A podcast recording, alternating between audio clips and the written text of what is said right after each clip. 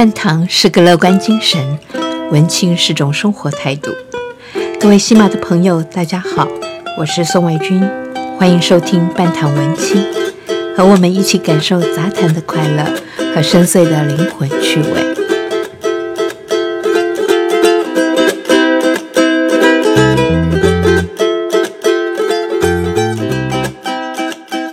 大家好，我是宋卫军。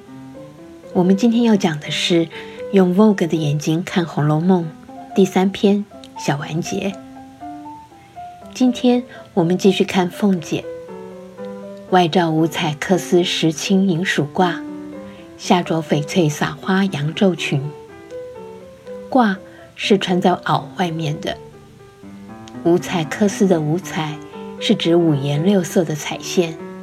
以缂丝的技法织出花纹图案。缂丝的技术来自中亚，最迟在唐朝就已经出现了。到了宋朝，缂丝技术已经到达很高妙的一个境界。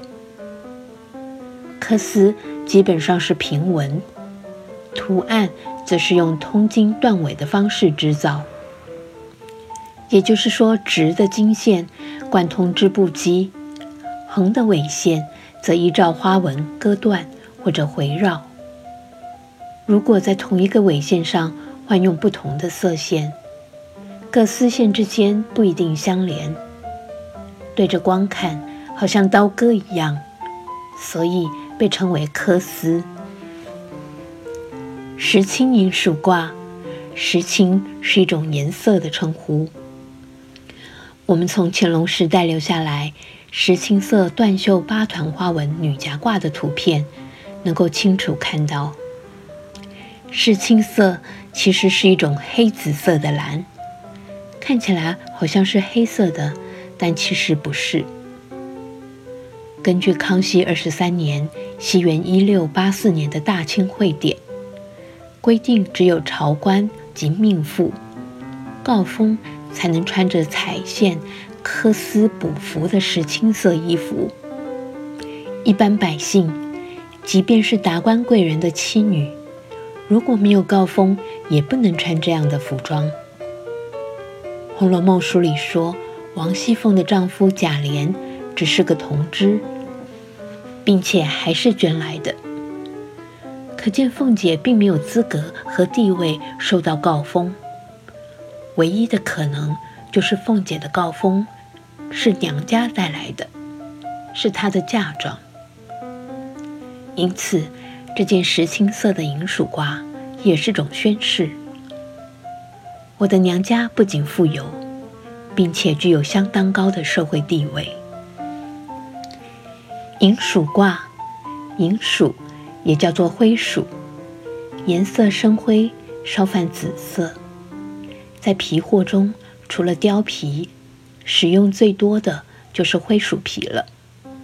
在这里，估计是用作内里的保暖。我们接下来看看下半身的裙子，翡翠撒花羊皱裙。撒花就是以小碎花为单位的花纹，满地铺陈，自由排列。